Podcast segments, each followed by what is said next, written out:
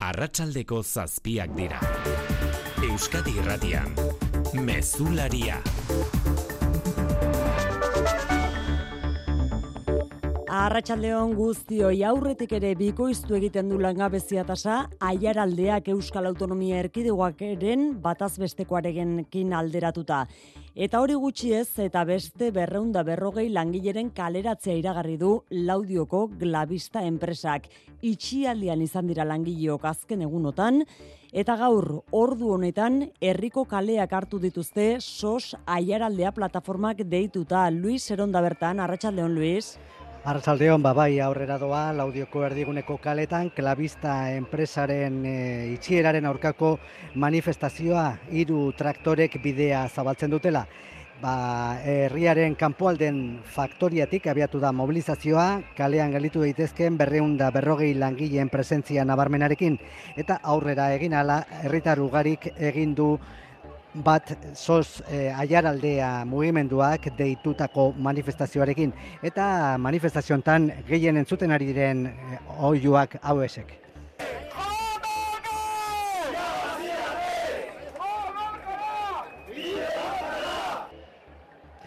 Guardian errudun, glabista borrokan leloarekin dabiltza enpresako lanpostu guztiak eta etorkizuna bermatzea ez ezik, arabako eskualde honetan aiaraldean den lan egoera zailerako konponbide bateratua ere eskatzen ari direla.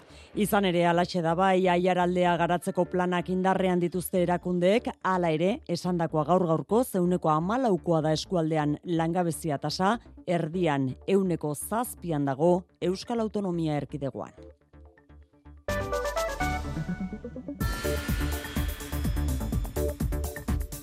Arratxaldeko albiste politikoa berriz Nafarroatik datorkigu akordioa itxi dute PSNek eta EH Bilduk eta horri esker lehen aldiz EH Bilduren esku geratuko da Nafarroko erakunde garrantzitsu bat udalerrien eta kontzejuen federazioa Ramon Altzorriz sozialisten antolakuntza itazkaria. Tenemos un acuerdo con EH Bildu para fortalecer la posición del Partido Socialista dentro de los órganos de dirección de la federación, que lo que no podíamos hacer era favorecer un una presidencia de Alejandro Toquero. EH Bilduko Tafaiako alkate Xavier Alkuaz izango da beraz Nafarroako udalerrien federazioko presidente PSNren babesarekin sozialisten esanetan ezin baitzuten erakundea UPNeko tuterako alkate Alejandro Toqueroren esku utzi gobernuarekin konfrontaziorako erabiliko lukeelako.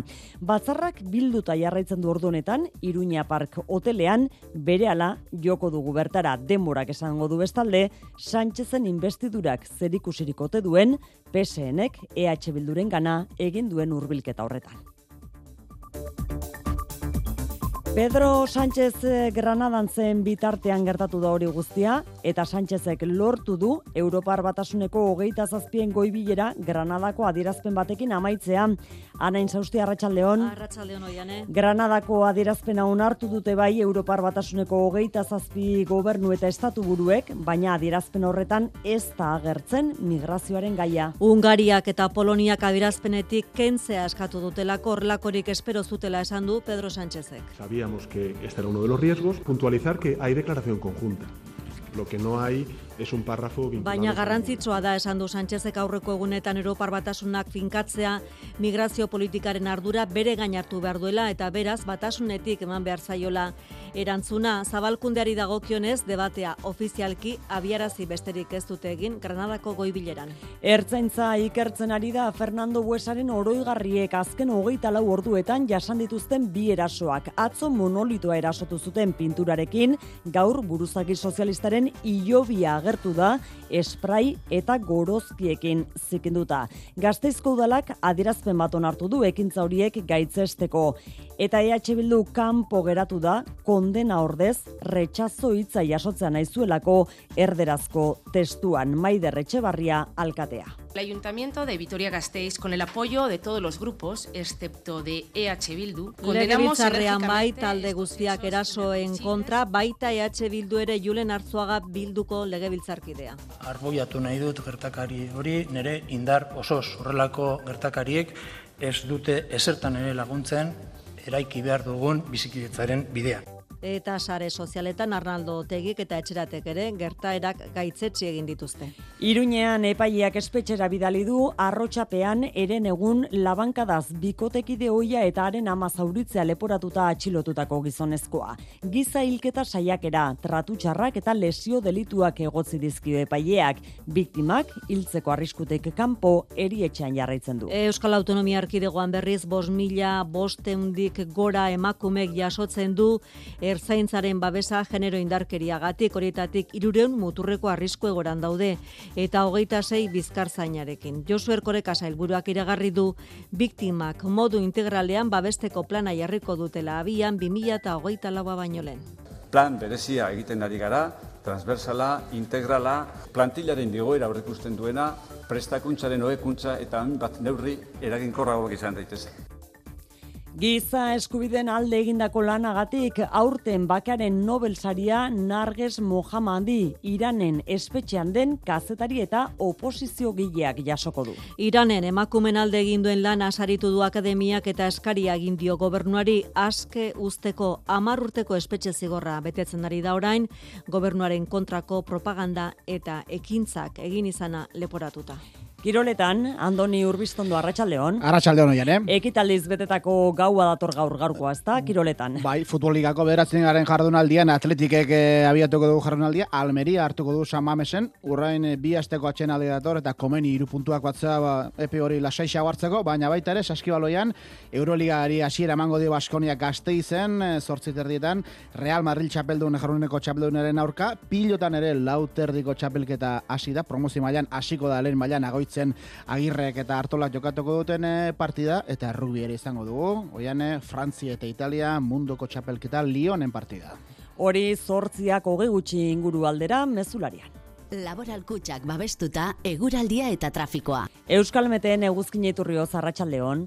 Arratxaldeon gora berari gabe amaituko dugu eguna eta asteburuan ere antzera jarraituko dugu giro eguzkitzu lehor eta oso lasaiarekin. Larun batean eguna belaino pizka batekin hasiko dugu, kostaldean beodei batzuekin, baina goizean jasotzera egingo du eta giro eguzkitzu gailenduko da. Egoaldeko aize ibiliko da, aurreneko egunetan baino zertxo bait bizixiago eta arratsaldean brisa sartuko du. Temperatura altuena kostaldean hogeita margradura urbilduko dira eta barnealdean batez ere kantauri zurialdean hogeita mabi, hogeita mairu gradu ingurura. Beraz, udabeteko giroa izango dugu bailarun batean eta baita igandean ere. Errepidetan ana, arazori bai? Arreta puntu bakarra une honetan abatean gazteizen, herrilanak tarteko hilarak daude burgosera bidean segurtasun saian esan digutenez. Ostira honetarako itzordu ere egin behar dizuegu.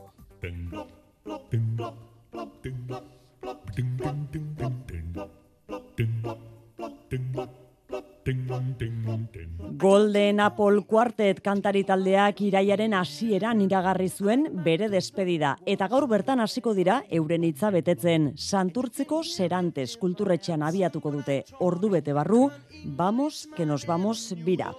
Lau amarkadako maixulana egindako maixulan hori agurtzeko garaia abiatuko dute beraz. Edu Erredondo Sorok Loyola Garmendiak Kike Otxoak eta Manu Romanok esan bezala gaur hasiko da agurtze bira hori santurtzen Golden Apple Quarteten agurra.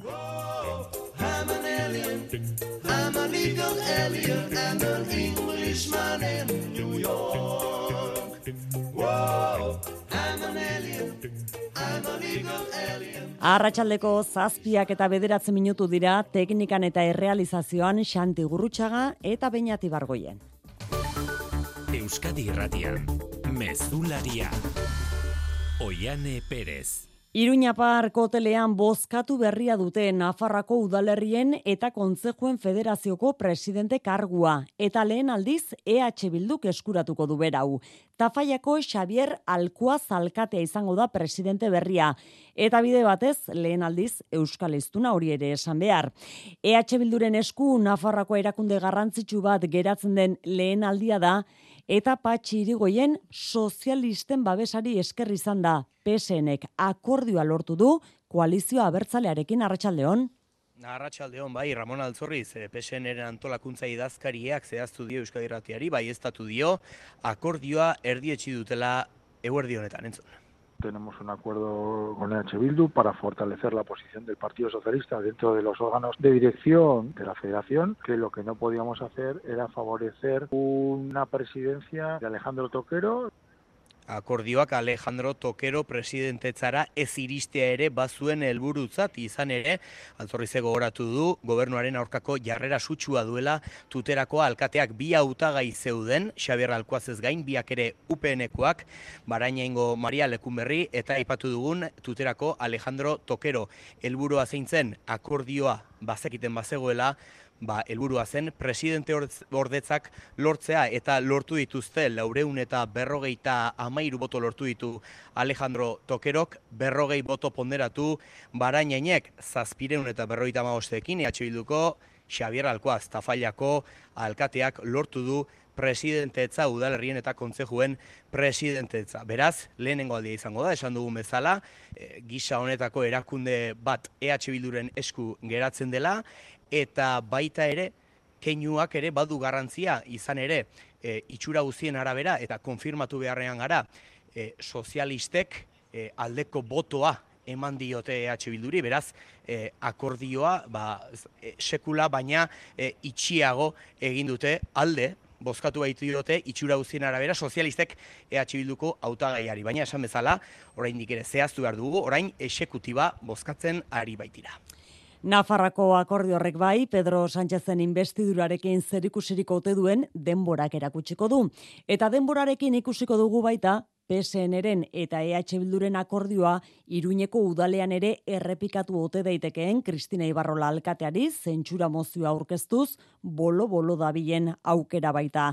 Azken hori ere denborak beraz argituko ditu gauzak. Pedro Sánchezek gaur lehen aldiz ahotan izan du amnistia hitza baina sumar alderdiak datorren aste artean aurkeztuko duen proposamenaz hitz egiteko egin du hori. Sumarren proposamena ezagutzen du Sánchezek ala esan du, baina argi utzi du ez dela berea Madrilen Mikel Arregi Arratsaldeon Kaixo, arratsaldeon bai Pedro Sánchezek bizkarre eman dio sumarrek amnistiaren inguruan aurkeztuko duen proposamenari ezagutzen duela dio, baina ez dela hori pesoek nahi duena. Sánchezek lehen aldiz, orain arte, ahoskatu gabe zuen hitza ipatu du, la amnistía, ¿eh? que no deja de ser bueno, pues una Sumarrek proposatutako amnistia 2017ko gatazkak sortutako eragin judizialak atzean usteko tresna litzateke Sanchezen esanetan, baina diogun moduan jarduneko gobernu presidenteak argi utzi du pesoek mai gainean jarriko duen proposamena negoziazioak amaitzean ezagutuko dugula. Sumarrek arreta guztia bere ganatu nahi izan du gaur, aste artean amnistiaren inguruko proposamena egingo duela iragarri duenean azken azken bi egunotan Bartzelonan izan den Jolanda Diazek egin du iragarpena, Por tanto, tampoco se sorprendan ustedes con eh, contenidos Naiz que son... eta ez duen xetasunik e, eman proposamen horren inguruan. Granadako goibierak eragindako etenaren ostean, Sánchezek datorren astean jarraituko du negoziazio errondarekin, aste arte guardian, Aitor Esteban, Euskalderdi Jeltzeleko bozemaiakin hitz egingo du, ostiralgoizean berriz, EH Bilduko mertxe aizpuruarekin, sindikatuekin eta Alberto Núñez Feijorekin astelenean hasiko duen erronda, ostiralean itxiko du Sánchezek, juntzeko Miriam Nogerasekin bilera eginda. Ertzaintzak ikerketa abiatu du eta kildako Fernando Buesa buruzagi sozialistaren ilobian izandako erasoaren nondik norakoak argitzeko. Gorozkiekin eta margoarekin erasotu dute Buesaren eta Jorge Diez bizkartzainaren omenezko oroitarria pintura zestali eta hogeita lau ordura.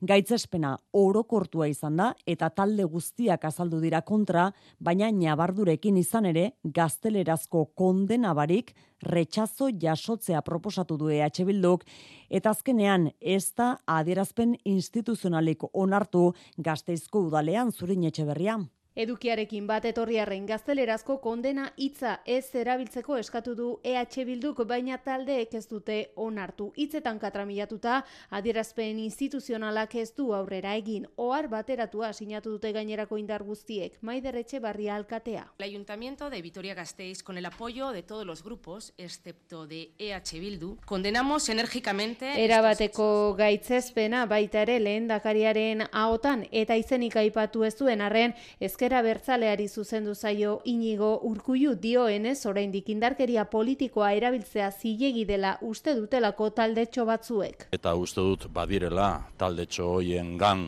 eragina izan dezaketen beste eragile batzuk ere indarra eh, esan beharko luketela hori ez dela bidea. Bada legebiltzarrean talde guztiak azaldu dira erasoen kontra baita EH Bildu ere Julen Arzuaga. Arboiatu nahi dut gertakari hori, nire indar osoz horrelako gertakariek ez dute esertan ere laguntzen eraiki behar dugun bizikidetzaren bidea. Sare sozialetan bestalde Arnaldo Otegik eta etxeratek ere gertakariak gaitzetzi dituzte, bizikidetza eraikitzeko oinarrizko baldintza delako biktima guztien memoria errespetatzea. Eta gaur jakin dugu urriaren hogeita maikan egingo duela eusko jolaritzak torturaren biktimen omenezko ekitaldia izan ere aurten, hauteskunde orokorrak tarteko bertan bera utzi zuten berez, ekainaren hogeita zeian torturaren biktimen babeserako nazioarteko egunean egin ohi dena. Legebiltzarrean egin du iragarpena Inigurku Lendakariak EH Bilduk torturen inguruan egindako galderari erantzuterakoan. Zerbitzu publikoen arira berriz eztabaida gogorra izan da Legebiltzarrean EH Bilduk eta Elkarrekin Podemosiuk Inigo Urkullu lehendakariaren kudeaketa kaskarra salatu dute.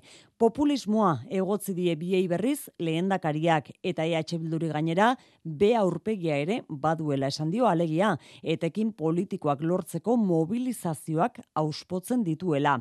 Bete betean hauteskunde kanpainan sartuta egotea leporatu diote elkarri EH Bilduko nerea kortajarenak eta Inigo Urkullu lehendakariak. Herri honen zati honek ez du merezi oposizioaren oposizioa egiten diarduen lehendakari bat. Bitartean uste dut marko elektoraletatik atera egin beharko zenukela, zentratu, oraindik ez delako tokatzen. Hain kezkatuta zaudeten ni hautagaia izango naizena zala ez? Era, zuen estrategia agerian geratu zen udal eta foru hauteskundeen aurreko hilabetetan. Badakigu estrategia hori berraktibatu egingo dela. Batzuek zarata egingo dute zuek etekina ateratzen saiatzen zareten bitartean. Txampon beraren A eta B aurpegia dira. Javier de Andrés Arabako aldun nagusi oiak publiko eta ofizial egin du Euskadiko PPko presidente izateko hautagai izango dela eta ia da aurrera begira jarri da. Radio Euskadiri eskainitako elkarrizketan etorkizuneko erronkak aipatu ditu. Batetik zentro eskuineko boto emailak berreskuratzea eta bestetik Eusko Alderdi Jeltzalearekin akordioak lortzea creo que tenemos que enfocar el trabajo del Partido Popular a una nueva realidad vasca. Euskal Realitate berri bati begira, jarri behar duela, alderdi popularrak eskuin zentruan utxunea dagoelako eta EAJarekin lehiatzeko prest azaldu da honen bestez Javier de Andres. Arduratsuak izatea eskatzen dienik inbertsio funtsei. Nahi duzun munduan pentsatu zinbertitu. Laboral kutxe inbertsio funtsekin, ikeke jasangarritasun irizpidez inberti ditzakezu zure aurrezkiak, galdetu gertuen duzun bulegoan. Laboral kutxa, bada beste modu bat. Informazio liburuska eta inbertitzailearen zako funtsezko datuen agiria bulegoetan laboralkutxa.eusen eta CNMV-en. Beasengo hileko lehen larun bateko azoka berezia larun bat honetan, udako barazkiek oraindik jarraitzen dute tomatea, kalabazina, alberginia edota piperrak, baina udazken neguko lehenak agertu dira kalea za, aza, azalorea eta azagorria. Tailerraren garaian, Susan Clem gozogileak bizkotxozko tartatxoak egiten irakatsiko du. Bertakoa eta garaian garaikoa erosi beasengo azokan. Ezagutzen duzu Eusko Jaurlaritzako diru sarrerak bermatzeko lege berria, zu bezalako pertsonei zuzendua. Lege hau askoz gehiago ekartzeko eratu da, erraztasun gehiago ulertu eta tramitatzeko, laguntza gehiago gehien behar duenari, babes gehiago arreta bereziarekin genero indarkeriaren biktima direnei, arreta pertsonalizatu gehiago eta gizarte koesio gehiago. Informa zaitez lanbiden. Lan eta enplegu saia. Eusko Jaurlaritza. Euskadi auzolana. Euskadi erratian, zu, ondo egotea nahi dugu. Tira, ondo, ondo baino beto. Are gehiago, aldela, ezin hobeto. Maialen oterminekin. Ostegun iluntzeetan, hobeto, kalte. Epaileak espetxera bidali du behin behinean Iruñako arrotxapea auzoan labankadaz bikotekide hoia hiltzen ahal egin du eta haren ama zauritu zauritzea leporatuta atxilotutako gizonezkoa. Giza hilketa tratutxarra jarraituak eta lesio delitua leporatu dizkio. Biktimak hogeita amasi urteko emakumeak hiltzeko arriskutik kanpo, baina zauri larriekin erietxeratuta jarraitzen du. Eli eraso arratsaldeon. Arratsaldeon, Iruñeko emakumeen ganako indarkeriaren aretoko epaileak erabateko sinesgarritasuna eman dio hogeita masei urteko emakumeak egindako salaketari. Biktimaren arabera, haren amaren etxean zegoen, bikotekide hoia labana eskuetan zuela azaldu eta eraso egin zienean. Andrea lepoan besoetan eta anketan sastatu zuen eta haren ama ere zauritu zuen erasoa gelditu nahian bien artean jarri zenean. Asteazken gauean gertatu zen. Auzokideek oiuak entzunda udaltzaingoari deitu zioten. Gizonak ies egin eta hiru orduren buruan atxilotu zuten udaltzainek, epaileak giza elketa alegina, tratu txarri arraituak eta lesio delitua leporatuta ezarri dio fidantzarik gabeko behin-beineko kartzelaldia. Une honetan, Gipuzkoa Bizkaia eta Arabako bos mila eta bosteun emakume pasa ari dira berriz ertzaintzaren babesa jasotzen indarkeria matxistagatik. Josu Erkoreka segurtasun zailburuak eman ditu datu hauek Eusko Legebiltzarrean eta iragarri du indarkeria matxistaren biktimak modu integralean babesteko plan berria jarriko duela martxan ertzaintzak 2000 eta hogeita laua asterako maialeen narratibel. Bai, eta plan horrek jasotzen du besteak beste biktimen arrisku maila ebaluatzeko sistemak eguneratzea, jarraipen zehatzagoak egin alizateko eta espezializatutako ertzain taldeak handitzea. Josu Erkoreka segurtasun zailburua da. Momentu honetan ertzantzak bos mila, bosteun eta mabi emakumere ematen die zuzenean eh, nola edo alako babesa. Beraz, plan berezia egiten ari gara, transversala, integrala, plantillaren digoera aurrekusten duena. Plan horren beharra uka ezina dela, ala esan du zailburuak, une honetan ertzaintzak babesten dituelako erkidegoan, bos mila bosteundi gora emakume, horietatik irureun muturreko arrisku egoeran daude, gehienak bizkaian, hogeita sei bizi dira bizkarzainarekin, eta erasotzaiei dagokien ez berriz, ertzaintzak kontrolpean ditu urruntza agindua duten, laro gehieta mazazpi gizonezko. Laudiora itzuli behar dugu herrira herria kalera irten baita manifestazioan sos aiaraldea plataformak deituta glabista enpresa da oraingoan bere itxiera iragarri duena eta ondorioz berreun da berrogei langileren kaleratzea iragarri duena. Aurretik ere, bazuen nahikoa aiaraldeak langabezia tasa bikoiztu egiten du Euskal Autonomia Erkidegoaren bataz bestekoarekin alderatuta eta hori guztia salatzera irten dira arratsalde honetan kalera bertan da manifestazioa jarraitzen Luis Eron arratsaldeon berriz ere. Arratsaldeon bai manifestazio jendetsua laudion Glavista enpresaren itxieraren aurka. Hiru traktore ibilbidea zabaltzen sos aiaraldea herri ekimenak deitutako mobilizazioan kalean galitu daitezkeen berreunda berrogei langileak aurrean. Guardian errudun Glavista borrokan leloko pankartarekin Guardia Multinazionalaren Glavista zatia Suizako funts putre bati saldu zion eh, bi milagarren urtean antza likidatzeko asmoz, ba uneotan hartzeko dunen lehiaketan dago aizetakoak ibilgaiuetarako aurreko kristalak egiten dituen enpresa eta berreunda berrogei langileak kareatzeko regulazio espedientea abian da. Lanpostuak eta glabistaren etorkizuna bermatzeko erakundeen babes handia behar dutela nabarmendu du Javi Santos lan batzordeko ordezkariak. Eta ea zeo zer lortzen dugun eta erakundei eskatzeko ba, tresnare bat egon behar dela ba, berreunta berrogei lanpostu hauek ba, ba besteko eta salbatzeko, zen berrezkoak dira guretzat, berrezkoak dira aiaraldearen txat, eta ezin ditu lanpostu hauek galdu.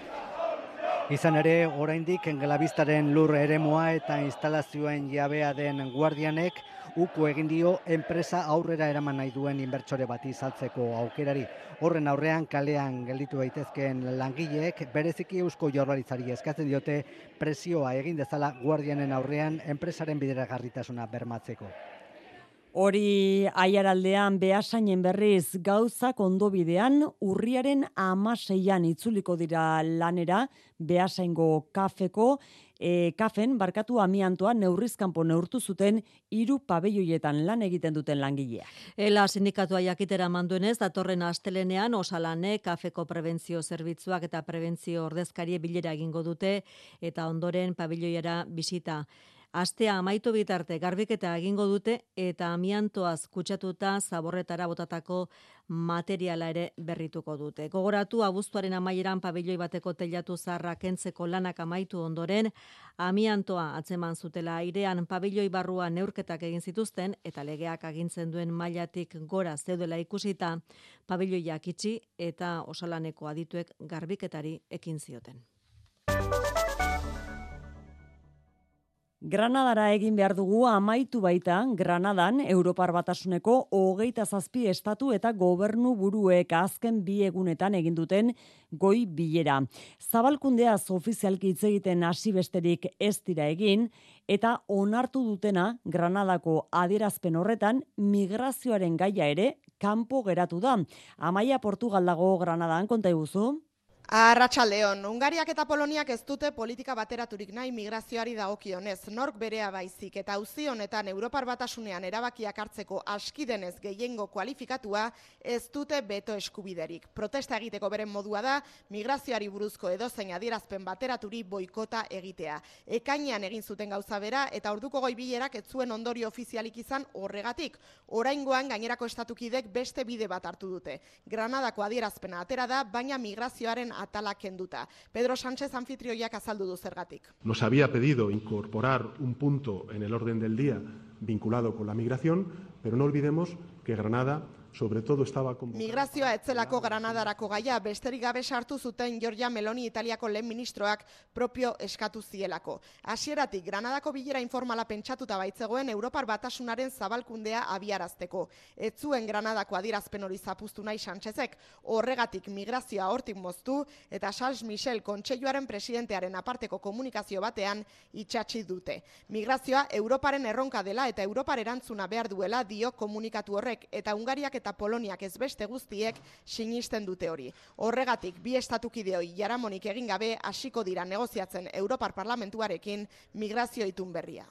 Nazio batuen giza eskubidetako arduradunak lantalde berezia bidalika du Ukrainako Kupiansk eskualdera. Atzo berrogeita amabi lagunen eriotza eragin zuen erasoa ikertzera.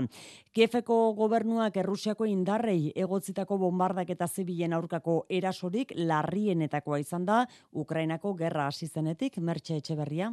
Jrosa erriskan familia guztiek galdu dute kideren bat atzoko sarraskian, ia biztanle guztiak ziren eun bat gerra hasieran hildako soldaduaren hiletan atzo, topagun ez zuten kafetegia misilek jo zutenean. Hildakoak gutxienez berrogeita amabi. Ukrainako defentsa ministerioak Errusiako indarre egotzi erasoa eta salatu du zonaldean etzegoela inolako helburu militarrik. Errusiako gobernuak beraldetik ez du itzerdirik esan. Nazio batuen giza eskubidetarako goi arduradunaren esan honetan Ukrainako gerran izandako erasorik bortitzenetakoa izan da, baina inondik inora ere ez zibilen aurkako bakarra. Sarraskia gaitzesteaz batera, lantaldea bidaliko duela iragarri du, lekukoekin hitz egin eta informazio guztia biltzeko. Lehen planotik aldenduta zegoen gerra berriz Siriakoa hala ere erdigunera ekarri du dron bidez izandako eraso larri batek. Laurogeita amarrilako utzi ditu gutxienez. Eundik gora ere ari dira aipatzen iturriez ofizialak. Hom Siriko Akademia Militararen aurka izan da dron bidezko eraso hori. Ez du inorko bere gainartu Mikel Aiestaran Arratsaldeon. Arratxaldeon, Siriako gobernuak hiru dolu egun ezarri ditu Homseko Akademia Militararen aurkako erasoaren biktimengatik. Gutxienez, larogeita bederatzi pertsona hildira osasun ministerioaren arabera, gehienak graduazio zeremonian parte hartzen zuten kadeteak. Amabi urteko gerran lehen aldiz erregimenak kamikaze dronen erasoa jasan du. Teknika hau ohikoa da Ukrainan, baina ez Sirian.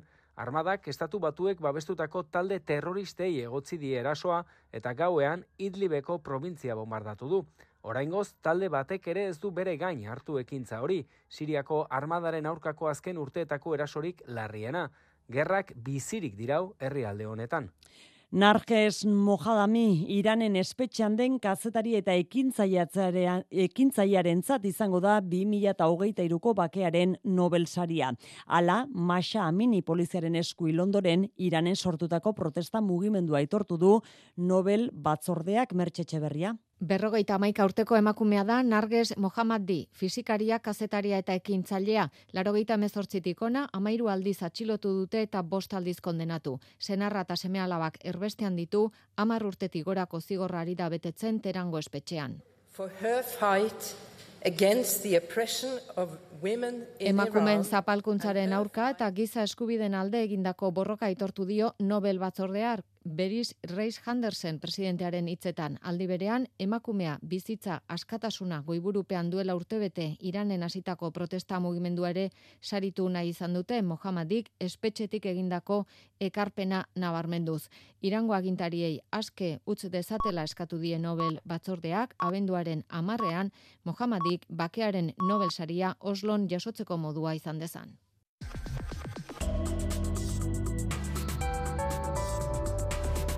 Euskadi Irratian eguraldia eta trafikoa. Errepidetan ez dago nabarmentzeko arazorik. Eguraldiaren iragarpena Euskalmeten eguzkin iturriotzek. Gora berarik gabe amaituko dugu eguna eta asteburuan ere antzera jarraituko dugu giro eguzkitzu lehor eta oso lasaiarekin. Larun batean eguna belaino pizka batekin hasiko dugu, kostaldean beodei batzuekin, baina goizean jasotzera egingo du eta giro eguzkitsua gailenduko da. Hegoaldeko haize ibiliko da, aurreneko egunetan baino zertxo bait bizixiago eta arratsaldean brisa sartuko du. Temperatura altuena kostaldean hogeita margradura urbilduko dira eta barnealdean batez ere kantari zurialdean hogeita amabi, hogeita mairu gradu ingurura. Beraz, udabeteko giroa izango dugu bailarun batean eta baita igandean ere. Mesularia, gertukoak. Nafarroan irurogeita amasei udalerri daude ustutzeko arrisku bizian. Kilometro kuadroko zortzi biztanletik behera dituzten herriak dira despopulazio arriskuan daudenak. Araban berriz mendialdea eta ainanako herrietan bizitute antzeko egoera. Eta Ipar Euskal Herrian zuberoa dago egoera larrienean. Bizkaian eta Gipuzkoan herri txikietatik ondoko herria handiagoetara ematen da barne migrazioa beti ere zerbitzu gehiago dauden guneetara horixe baita hain justu ere herri txikienen arazoa, zerbitzu falta. Faktoria saioan egin dute Euskal Herriko herri txikien despopulazioaren argazkia, Nafarrako ezkurra herrian barranka ostatuan izan dira. Hanko ostatuak erakusten eusten dio herriko biziari, herritarren elkargune izateari beraz, eta horrelako negozioek herri txikietan betetzen duten funtzio sozialaz aritu dira handik, baita araotz, atxondo, lagran, berastegi eta betelutik ere. Labur bilduma Marijo Deograziasek egin du. Herri txikien despoblazioa fenomeno globala baita Europa mendebaldean eta errealitatea anitza denarren biztanleria basuko gune guztiek dute aman komunean komunitatea batzeko gune fisikoen beharra Eusko ikaskuntzako Joseba Bergaretxek esan bezala. Betetzen duten funtzio horregatik ez da oinarrizko zerbitzua direlako eta aldi berean baita ere komunitatea biltzeko e, gune fisikoak direlako. Hala kontatu dute hainbat herritarrek faktoria saioan. Asteburun ba, lagunek eta ezagunek elkartzeko ba, aukera ematen digun txoko bat. E, torten diona, osokoekin harremanetan e, bipintzen die, eta holako aurre politxa. Bana hasten da jende ezberdina ez, bertako herritarrak, mendira datozenak, datozenak pasioan, eta adin ezberdinetakoak. Herriak zerbait behar du topaketa gune bat egoteko. Eta etorkizunan ikusten detoi dala. Edo hemen laundu iten da eta bultzatu herri txikitan komertzio pixka jartzea eta bixi pixkat izatea, kalian jende ikustea behintzat. Erronka ordea bideragarritasuna da, gorka egia herri txikietan aholkularia. Ez dugu pentsatu, da berrogeita mar biztaleko herri batean, pertsona bat zortzi orduan han dendan hmm. zai mm. mostradorean egon da e, zerbait bideragarria egin dezakegunik. Ta beraz, ba, pentsatu beharko dira beste egiteko modu batzuk, ba, zerbitzu hori herrietan egon dadin, eta aldi berean zerbitzu hori e, bideragarria izan dadin. Administrazioak ari dira horretan Nafarroan esaterako diskriminazio positiboa oinarri duten neurriak sustatzen laguntza eta zergen bidez, era horretako negozi eusteko herri txikien ustuketa geratzeko, komunitateari elkargune eta zerbitzua emateko. Kultura leioa.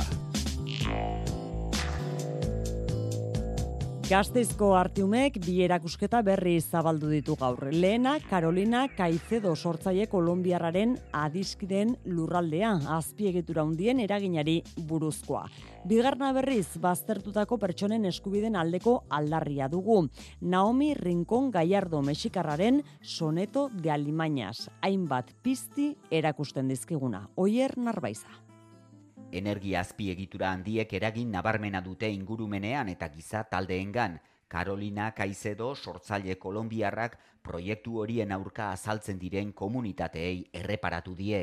Adiskideen lurraldea izeneko erakusketan ingurumenaren aldeko eun eta berrogeita marremakume aktivista marraztu ditu tejiendo redes kolektiboarekin batera, pankarta batean. Azpiegitura hidroelektrikoei buruzko muralak ageri dira, airetik ateratako argazki erraldoia, Kolombiako Juma ibaiari buruzko bideoa eta abar gogoeta egiteko baliagarria izan dadila, espero du kaizedok. Los museos son espacios para debatir problemas que la sociedad no, nos aflige. Bigarren erakusketak soneto de Alimañaz izenburua du Naomi Rincon Gallardo sortzaileak Mesoamerikako zenbait mito hartu eta egungo Mexikora aplikatu ditu argazkiak eta mugimenduan diren irudiak ikus daitezke. Irailean beste emakume sortzaile baten erakusketa zabaldu zuen artiumek nerea lekuonaren idealak. Irurek elkarrekin indar berezia dute, aingeru torrontegi artiu museoaren marketing arduraduna. Irura batera ba egiten dutela nik esango nuke horrelako koral oso polita oso desberdina haien artean lotura daukatela baina guztiz desberdina direzela. Zenbait hilabetez egongo dira zabalik erakusketok. Biartik aurrera zientzia publikoaren ganan, gerturatuko duten lau film proiektatuko ditu zinea eta zientzia zikloak iruinean. Aldaketa klimatikoa, adimen artifiziala eta edizio genetikoa bezalako gaiak lantzen dituzte, baina ikuslea harrapatuko duen modu erakargarrian. Hain zuzen ere film hauek sari ugaro, ugari jaso dituzte, Oskarra, Oskarra besteak beste. Proiekzioak larun bat arratsaldetan izango dira, kondestable jauregian pelikulak ikusi, eta hainbat adituk ikuslen galderak eta zalantzak argituko dituzte ondoren. Itziar lumbreras. Mother Nature gave us something that's richer than our imagination. CRISPR edizio genetikoaren teknikari buruz hitz egiten duen Human Nature dokumentalak inauguratuko du zine eta zientzia zikloa iruñean. Alberto Cañada Nafarroako filmotekako zuzendaria da. Está dirigido por tal Adam Bolt. Adam Bolt da zuzendaria, oso gai zientifikoa denarren oso ongi azaldua dago eta aditu ugarik hitz egiten dute. Expertos que intervienen Zikloko bigarren proposamena ex machina Britainiarra 2000 eta amalauan filmatu zen. Adimen artifizialari buruz hitz egiten du. Urriaren amalauan proiektatuko dute. Aste bete beranduago urriaren hogeita batean lurra musukatu izeneko dokumentalaren txanda izango da. Aldaketa klimatikoa eta nekazaritza bir sortzailea dira filmaren protagonistak. Wally animaziozko Oscar sariaren irabazleak itxiko du zikloa zaroaren lauean. Hogeita bederatzi garren mendera garamatzan historia unkigarria. Plantea un planeta tierra en el que... Zaborrez betetako planetan gaude eta gizakia desagertu da baita landariak eta bestelako bizitza ere. Protagonista, zabor hori guztia jasotzen duen robot txiki bat da. Espaziotik norbait etorriko da eta lurreko lekuren batean landare bat gelditzen dela deskubrituko dute planetaren bizi berritzearen hasia izan daitekeena del planeta. Film guztiak Sinai, Nafarroako berrikuntza sistemako zientzialariek aurkeztuko dituzte, proiekzion ondoren publikoaren galderak erantzungo dituzte gainera.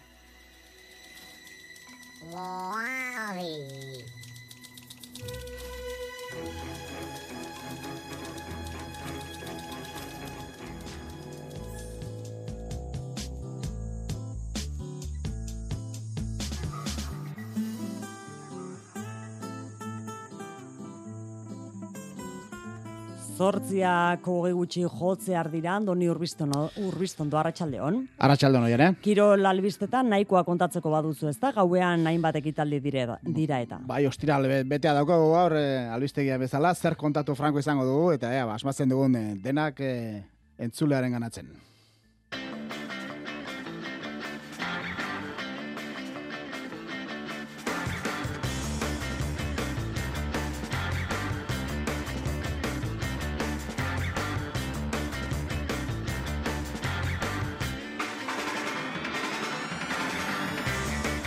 Atletikek ekingo dio ligako bederatzi garren eh, jardunaldiari etxean almeria hartuz, e, Getaferen aurkako berdinketa eta realaren e, aurkako porrota, ba, zauri hori sendatzeko aukera aproposa dute zuri horriek, iru puntu batu, Europako postuetan bukatu jardunaldia eta bi asteko atxeden goxo hartu. Saskibaloian, berrogeita bost minutu barru hasiko du, hasiko da, demoraldi honetako Euroliga, Baskoniaren eta nola gainera, jarduneko txapelduna Real Madrid hartuko baitu buesa arenan. Ez da beteko, amala humila lagun elkartuko dira, pabilloian, sarrera bikaina beraz, zikosiko dugu zer den, partida zail xamarra hurrik usten baita arabarrentzat. Pilotari ere begiratu berezi egingo diegu, martxan baita dagoeneko promozioko lauterdiko txapelketa, atarrabian jokatzen ari den partidarekin, lehen mailakoa gaueko amarrak aldera hasiko da, agoitzen, agirre eta hartolaren arteko demarekin. Errokbian, atariko fasea etxiko duen azken jardunaldiko partida gaur Frantzia eta Italiaren artekoa bleak euren multzoko lehen postua ziurtatu nahi dute Italia menderatuz parti hori gaueko bederatzetan hasiko da eta kontatuko dugu. Eta txirrendularitzan egun benetan oparoa izan baita gaur, Primoz Roglic esloveniarrak bere etorkizuna argitu du, Borans Groe taldean hariko da, urrengo demoraldian eta borak zehaztu ez duen eh, beste urte kopuru batean, eta soudal eta jumboren arteko batuk eta zelkartzeaz gaur zurrumurrek diotenez, hautsi egin dira adostasunak, baleude, edo egon baziren noizbait, eta bakoitzak bere aldetik egin du, egingo du bidea etorkizunean.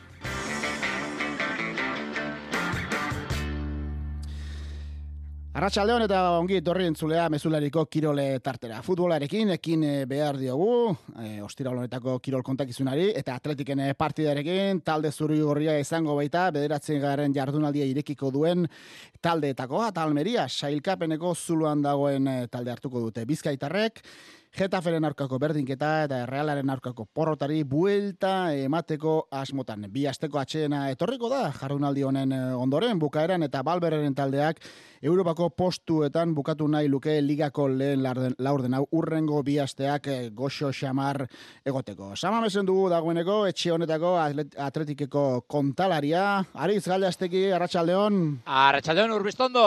Bueno, iru punto goxo eta ukendu ezin nabea. Azken e, bi partidetako porrot mingarri horiek e, hori buelta ematen saiatzeko gaiaz.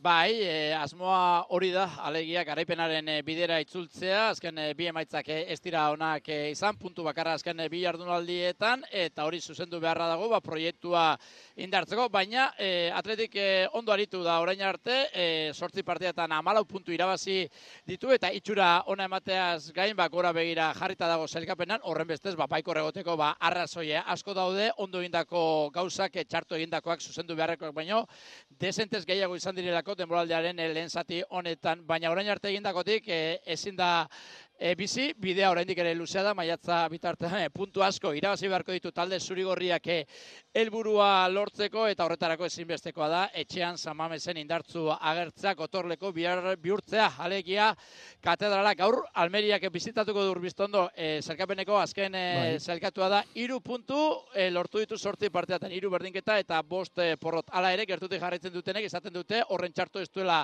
jokatu baina zerbait izango du gabeziaren bat izango du eta benet benetan kezkagarriena talde zurigorrean ikuspuntutik eh, begiratuta ba ikaragarrizko arazoak izaten eh, dituela. Atzan sartzen diren talde horien eh, kontra eta eta Almeria horrelako bat. Espero dugu gaurkoan ba ikusi egin beharko da atletikek gaurkoan asmatzen duen benetan garrantzitsua izango litzatekeelako. Gaur irabazi eskero ba demoraldiaren lehen zatia benetan ona izango litzateke talde zurigorrearentzat gaur garaipen eskuratzen espada azken hiru porrotetan garaipenik lortu barik ba dagoeneko bestrako kontuak aipatuko genituzke, beraz, gaur irabaztetik ez irabaztera sekulako aldea dago. Bai, beste beste lasaitasunetik eh, akaso bi aste mugitu izatera, e, gailas, e, oraindik amaikoko ez duzu eskuartean izango, utxune batzuk baditu, e, Ernesto Valverdek, ba Mikel e, Besga bera, Ruiz de Galarreta, ze amaikako espero duzu, ze jokalarien aldeko apustu egin dezake?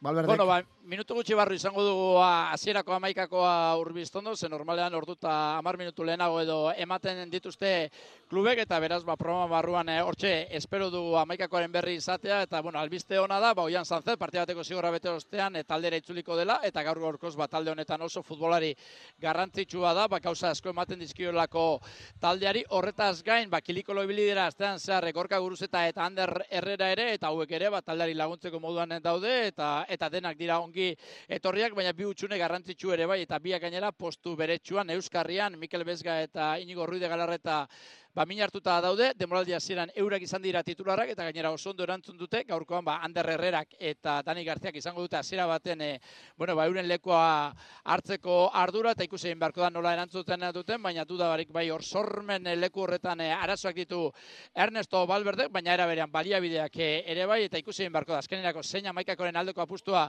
egiten duen, baina ziur gaurko ere lehiakorre izango dela. Gailas, eskatu itzala sai amaikako hori daukazunean.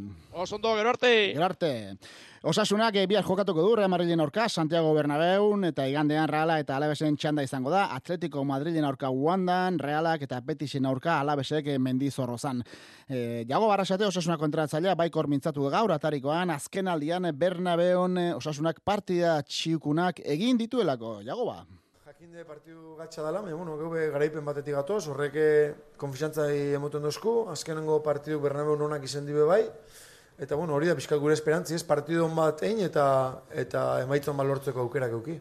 Berritxukoak dena den, garbi du, gorritxoak, bolada garailean egonda ere, asko hobetuko beharko dutela, pasaden igandean mendizorrozan eman zuten maila. Ez, ez. E, emaitza horrek konfiantzi mundu esku, baina bakigu gauzak hobetuen bideo guzela ez. E, momentu askotan ez ginen ondo egon, eta biser gazte izen antzerako partidu itxen badugu, ez dugu kera ikiko ez, orduan zentzu horretan irabazi gendun, bai, baina bakigu gauza duzela hobetzeko. Osasunak, Unai Garzia, Johan Mojika eta Moi Gomez enbajak ditu, deialdetik kanpo geratu dira, eta bueltan da tximia baila partida bateko zigorra bete ostean, eta aktualidea da, olako da, e, entzulek, ba, Aritz Galiastegik esan dugu, amar gutxitako maikako izango zuela, eta dagoeneko badoka, beraz, Aritz, bota eta ase ezazu gure jakimina. Bueno, ba, aldaketa bakarra ingo du, eh, beti ere, ba, Euskal Derbian, eh, anoetan, Ernesto Balberdek zelairetu zuen hasierako amaikakoarekin eh, aldura, alderatu ezkero, aipatu dugu, Jan Zanzete jokatzeko moduan eh, dagoela, eta gaur, bueno, ba, berriz ere bere ohiko lekua berreskuratuko du Euskarrien aurretik, e, Iker Muniainen kaltetan gainerako amarrak, ba, esan dako anoetan aritu zirenak e, izango dira. Horren beste, Zunai Simonek zainduko du lehoien ateatzeko lerroan eskuinetik eskerrera, Demarcos, Bibian, Gerai eta Juri hariko dira, Dani García eta Ander Herrera izango dira Euskarriak eta aurrera begira Iñaki Williams. Eskuine galetik, Nico Williams, eskerretik, Oian Zanzetek egingo ditu lotura lanak eta Gorka guruzeta izango da erreferentzia nagusia. Eskerrik asko gaiak, gero arte. Gero arte.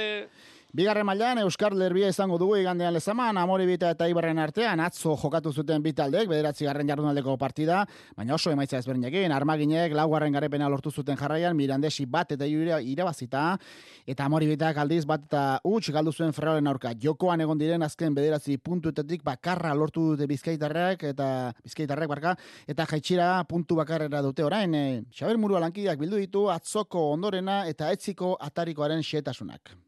Eibarrek goruntzu jarraitzen du. Laugaripen jarraian azkeneko bi partiduetan sei golegin eta bakarra jaso du Joseba Etxeberriak zuzentzen duen taldeak liga hasierako zalantzak aitaren baten usetu ditu. Barte bat eta hiru irabazi du Mirandesen aurka onduban utxeta batekoa Jon Bautistak egin du. Ondore Mirandesek banakoa, bi garen zatian Benzedorrek bat eta bikoa eta Bautistak bat eta irukoa. Bi gol egin ditu beraz aurrelari errenteriarrak. Markagailuan eta zelaian erabaten nagusi Eibar olatu ona hartu dute Eibartarrek Jon Bautista. Dinamika ona, e, jendia gustoa ez zelaian eta eta bueno, ba jarraitzeko aukera dugu Amorebietan eta bueno, ba ea ber lortzen dugun. Eibar asalkapeneko sortzigaran postuan, amaboste puntu, amore bietak aldiz, ez du ba punturik eskuratu, Galizia Racing Ferroren zelaian, bat eta utxe gelduta, etxetik kanpo jokatu dituen azkeneko lau partiduetan esku utxik itzuli dira etxera. Aretze mojikak amaikakoan eta jokatzeko moduan aldaketak egin arren, ez da zuzperaldirik izan, nahi eta ezin, bi areetan, ez dira ondo aritu. Aritze mojika entratzailearen itzak dugu partio txarra egin, egia esan, e, bueno, ba, jokaldi batean oso irekiak hartu digutena gola sartu dute, eta falta izan zaiguna da, ba, ba determinazio hori eh, arean, e, Salkapen hausian amore bitak bederatzi puntu baino ez ditu, jetxira puntu bakar batera, etzi derbia lezaman, amore bita ibar bitaldeak gogotxo, aritze Mujika eta Jon Bautista. Gogo askorekin, ba, iru puntuak etxean gelditzeko eta lan handia egiteko eta, bueno, irabazteko, eh? Gogotxu ez, lau garaipen jarraian egin eta geho, ba, bosgarren hanbia. Igande honetan beraz, itzordua lezaman, arratsaldeko ordubietan.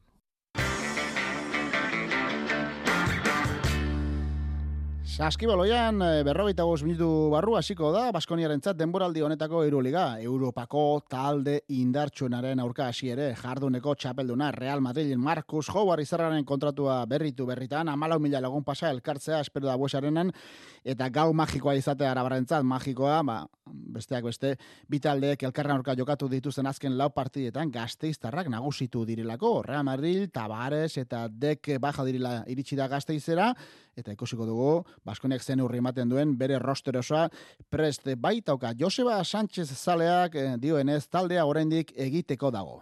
Taldeak, bai asko e, base eta galiko titularra, ga, e, titularrek galdu ditu eta antolatxalina oraindik ez du ordezkatu. Nire ustez, mugimendu horrek, ba, erabat baldintzatzen du taldearen oreka eta kalitatea. Baina, bueno, e, alde positiboa ere badaukagu, ez? Barrutik sartu dugun giarra eta grina, berezikin moneke eta kalifarekin. E, Fenerbahce Milan partida dagoeneko martxan da, eta partida horrekin batera beste parte guztien emaitzak ere, jakinarazeko dizkizu. Urrezko leb ligan ere, gaur ekiko dio lehiak eta ari gipuzkoa basketek leidaren aurka, Katalunian nahi zuzen ere, gaueko bederatzietan hasiko da norgia hori, playoffak jokatzeko helburua duten bitaldeen arteko deman.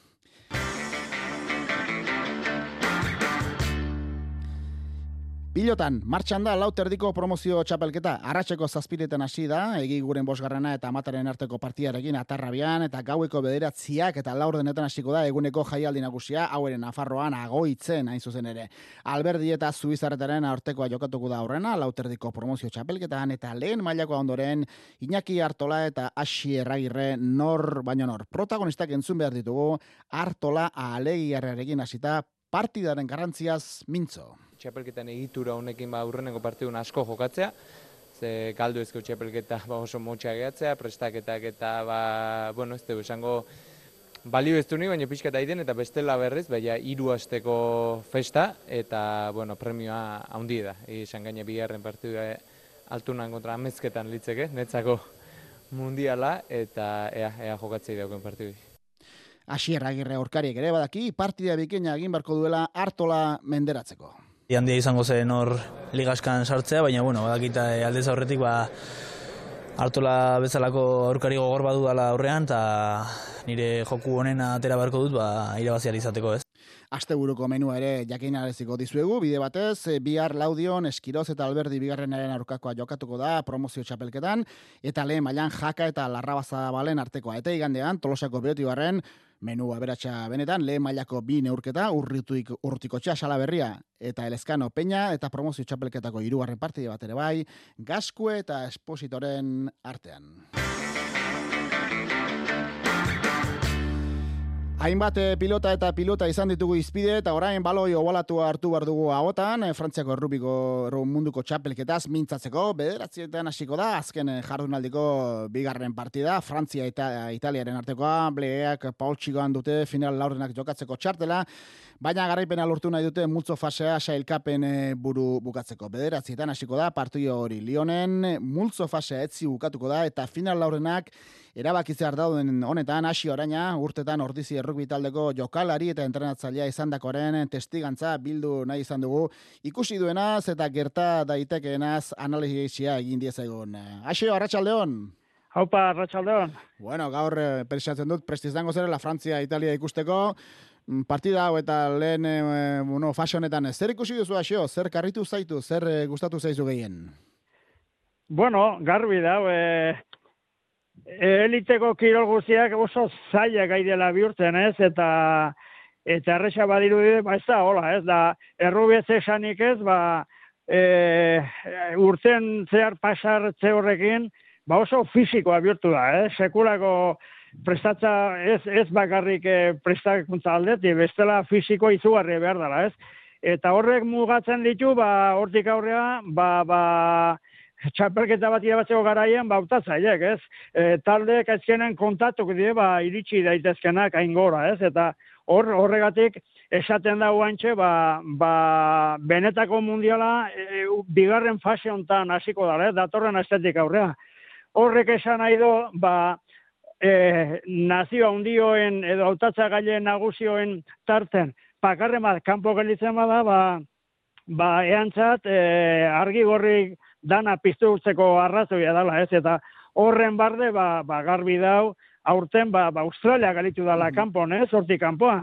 E, autatzaile beti kontun hartu beharrekoa da, ia, txapelketak irabazi ditu, eta, eta aurten berriz, ba, fizikoa izan da, ba, zerbait eakusten du, ba, ba, jokalariko kalidadea edo edo zerbait falta izan zaiela, eta ez iritsi ez, eta, klo, eantzat, ba, ba, esaten da bezala palo handi da, ez? Bai, Baita desango nuke, bai, esan, esan. Munduko txapelketa antolatuko dutelako urrena, eta munduko txapeldun izan da direlako, asio, eh, esan nahi dut. Sumatzen zen, ez dela ondo, baina kolpe handia da bera intzat eh, kanporak eta baino lehenago bidean geratzea, ez da? Bai, bai, udan eh, aurretik jokatutako partiotan eh, aizieneak usten, ba, dela erabat eh, puntu honakin, ez? Eta hori selezionadoren kontu de sartzen da, ba, nunbait eh, e, jokalari talde nahiko gaztetxo ekarri omen ditu, ba, ba esan dezu bezala, urrengo mundiala begira, ba, ba igual esperientzia eman nahien, baina, claro, e, urrengo mundiala hemen dila urtea da. Aurtengoa, aurtengoako garbi dau, ba, moz gelditu dela, eta ez zuela benetako mail hori eman, e, edo ez dutelako, ez? Eta, eta pena batean zaz, baina, bueno, e, kirola horreti da politxe, eta dauke zakit, eakusteko hori da, hori da, batxenen, o zaude edo zaude, eta egun hortan egon behartzea, eta haide eakusten, ba, justu xamar daudela, mhm. Baita ere esango nuke, ba, ba eskozia bate, bai, eh, pena, bai. nahi beintzat pertsonalki pena ematen dit, tokatu zara iolako lehiatzea, ba, oso, oso talde gogorran, bai, eh? Bai.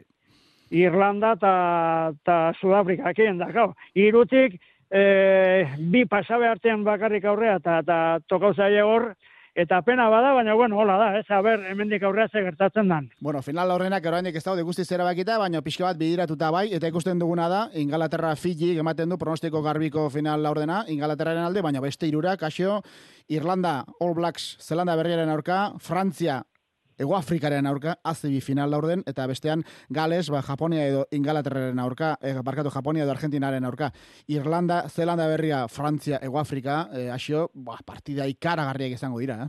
Bo, sekulako, eh? sekulako, ja, eh, danan, danon agotan ala, geunden, ala ikusi izan dugu, ez?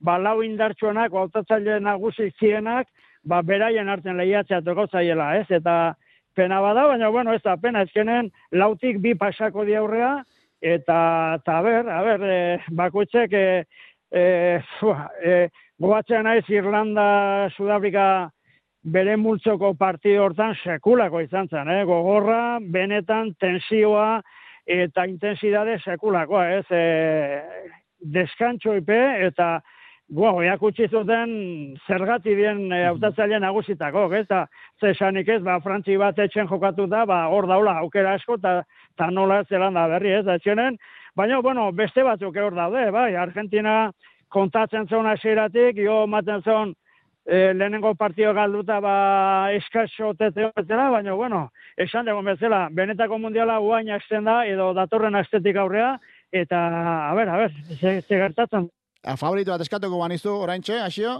nor botako zunuke, munduko txapeldun. Balio aldo bat beharren bi, bi esatea. Bai, ba, guaingon Europea ralde joko nuke, ez, ba, Irlanda eta Frantzikien. Frantzi de joku asko dauk, eta fizikoare jokalari desente galdu ju biden, e, lesiok eta diela, baino, etxen izan da, nik uste, e, jokue izan da, ba, ba, hortxe ekertzen godala, eta aspaldi Irlanda ez da ifallatzen, ez da ifallatzen, eta esan deten bezala, Ego Afrikan kontra momentu baten eh, ematen zon bezala, ez dakit, e, puskau gertzen bezala, eutxi zioten eta jakutsi zuten benetako taldea dala oso sendoa, eta igual beraien garaia da, ez? Osea, ni bi oikin gehatuko nitzeke, ez? Irlanda eta ta Frantzikin. Kaso ingo dizugu eta ea ala gertatzen eta gertatzen balima da berriz ere deituko zaitugu. Asi oraina, mila esker estimatua zure iritzia eta gozatu gargo partidarekin. A ber, ba, venga, eskerrik asko. Aurrera jarraituko dugu eta eguneko ba, beste kontu batzuk errepastatuko ditugu, ba, bete xamarratuko datorrelako agenda batez ere txirinduleritza kontuakin. Lehenik, lehenik esateko Primoz Roglicek dagoeneko eh, jakinera zidela, argitaratu duela, bere etorkizuna zen izango den, Bora Hansgrohe taldeak fitxatu du, ez du zehaztu zemat urterako izango den, baina Alemaniako taldean arituko da txirindulari esloveniarra, eta bestalde, eta zurrumurruek diotenez, Sudal eta Jumbo taldeen arteko elkartze hori, ba, kareletik e, botadu norbaitek, darrekara botadu norbaitek, orain akordiorek ez oman dute, ba, Patrik Lefebrek eta Jumboko antolakuntzak, eta pakoitzak bere aldetik egingo omendu bidea Hala esaten dute, gaur renko Ebenepuli galtu diote, mm, ba, histori edo kontu horren inguruan eh, notizirik baute daukan, eta renko Ebenepulek esan du, kazetariek daukaten informazioa bera daukala, alegia ez dakiela ezer, ezer berririk eta ezin duela ezer esan zer gertatuko den afera honetan. Gogoan izan bihar Lombardiako giroa korrituko dela osto erorien eh, klasikoa bosgarren monumentua eta urteko ba, udazkenean gertatzen den probari garrantzitsuena Pogacar, Roglic, Carapaz edo Tarrenko Ebenepoelde dira ba, lideretako batzuk. Esango du azkenik ba, Fenerbahce eta Milanoen arteko partida jokoan dela Euroligan sortzi eta emezortzi irazten doa Milano. Gu bederatzek amarkutxetan bultatuko gara iru errege maia saiorekin Atletik Almeria partidarekin. Gero arte. Iluntzeko zortziak dira. Euskadi Irratiko Informazio Zerbitzuak. Albisteak.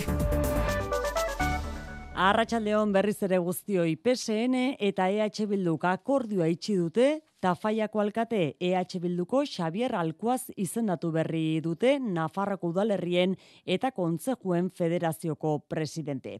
EH Bilduk lehen aldiz eskuratu du horrela Nafarroan erakunde garrantzitsu baten gitaritza eta denborak erakutsiko du PSNren gerturatzeak zerikusirik baote duen Pedro Sánchezen investidurarekin. Horretaz ere galdetu zaio Alkuazi kargua eskuratu orduko. Esanguratsua ez dakit esanguratsua edo ez, baina egia dena bada da, ba, aurrerako eta ezkertiarren marko horretan, ba beste aurrera pausu bat eman dela gaurko federazioaren lehendakaritza eta espero du baita ejekutiban e, e, berri honekin. Gaurkoan Nafarrako udalerrien eta kontzejuen federazioko karguak eskuratzeko balio izan du PSNren eta EH Bilduren akordioak esan bezala presidentzia koalizio abertzalearen esku, Iruñeko udalean batura errepikatuko ote den denborak erakutsiko du.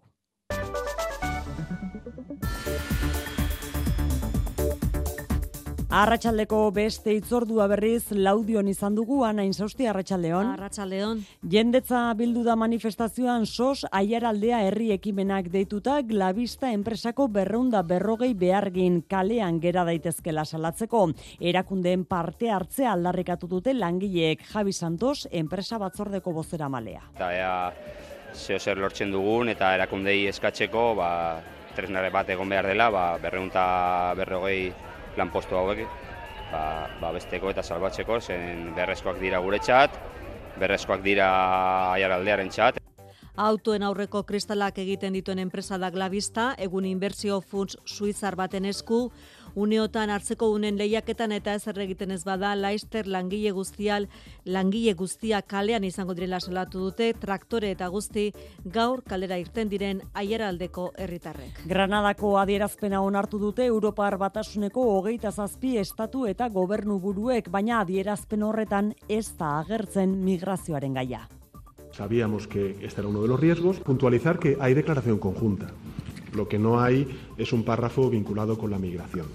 Ungariak eta Poloniak adierazpenetik kentzea eskatu dutelako gertatu da hori Pedro Sánchezek esan duenez eta gaineratu du garrantzitsua dela aurreko egunetan Europar batasuna finkatzea migrazio politikaren ardura bere gainartu behar duela eta beraz batasunetik eman behar zaiola erantzuna zabak zabalkundeari dagokionez debatea ofizialki abiarazi besterik ez dute egin Granadako goibileran. Ertzaintza ikertzen ari da Fernando Buesaren oroigarriek azken hogeita hogeita lau orduetan jasan dituzten bi erasoak atzo monolitua erasotu zuten pinturarekin gaur buruzagi sozialistaren ilobia agertu da esprai eta gorozkiekin zikinduta. Gazteizko udalak adierazpena onartu du ekintza horiek gaitzesteko eta EH Bildu kanpoan geratu da kondena ordez retxazo hitza jasotzea naizuelako gaztelerazko idazkian Maider Etxeberria alkatea. El Ayuntamiento de Vitoria-Gasteiz, con el apoyo de todos los grupos, excepto de EH Bildu, condenamos enérgicamente estos hechos bai, talde guztiak erasoen kontra agertu dira, baita EH Bildu ere Julen Arzuaga Bilduko legebiltzarkidea. Arboiatu nahi dut gertakari hori, nire indar osoz. Horrelako gertakariek ez dute esertan ere laguntzen eraiki behar dugun bizikidetzaren bidean eta sare sozialetan Arnaldo Otegik eta Etxeratek ere gertaerak gaitzetxe egin dituzte. Iruñean epaileak espetxera bidali du arrotxapean eren egun labankadaz bikotekideoia eta haren ama zauritzea leporatuta atxilotutako gizonezkoa.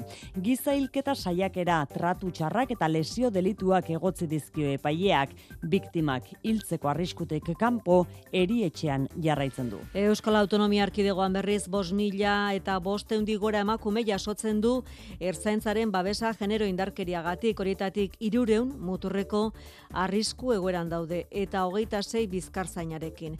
Josu Erkoreka sailburuak iragarri du biktimak modu integralean babesteko plana jarriko dutela bian 2000 eta hogeita laua baino lehen. Plan berezia egiten ari gara, transversala, integrala, plantillaren digoera aurrikusten duena, prestakuntzaren hoekuntza eta bat neurri eraginkorragoak izan daitezen. Giza eskubiden alde egindako lanagatik bakearen Nobel saria Narges Mohammadi Iranen espetxean den kazetari eta oposizio gileak jasoko du aurten. Iranen emakumeen alde eginduen lana saritu du akademiak eta eskaria egin dio gobernuari aske usteko amarrurteko espetxe zigorra betetzen ari da orain gobernuaren kontrako propaganda eta ekintzak egin izan aleporatu eta baia da terango gobernuak hitz egin du eta gaitzetsi egin du sari hori eman izana. Errepidetan ez da nabarmentzeko arazorik, eguraldiari dagokionez berriz, uda giroa astebururako ere gora berari gabe amaituko dugu eguna eta asteburuan ere antzera jarraituko dugu giro eguzkitzu lehor eta oso lasaiarekin. Larun batean eguna belaino pizka batekin hasiko dugu, kostaldean beodei batzuekin, baina goizean jasotzera egingo du eta giro eguzkitsua gailenduko da. Egualdeko haize ibiliko da, aurreneko egunetan baino zertxo bait dizixiago eta arratsaldean brisa sartuko du. Temperatura altuena kostaldean hogeita margradura urbilduko dira eta barnealdean batez ere kantari zurialdean hogeita amabi, hogeita mairu gradu ingurura. Beraz, udabeteko giroa izango dugu bailarun batean eta baita igandean ere. Arratxaldeko zortziak eta 6 minutu, besterik ez gure aldetik urriko lehen astea ere osatu dugu mezularian, eta asteburuko lankidei eman behar digu txanda orain. Astelenean itzuliko gara, arratsaldeko zazpietan, ondo izan, asteburu hon.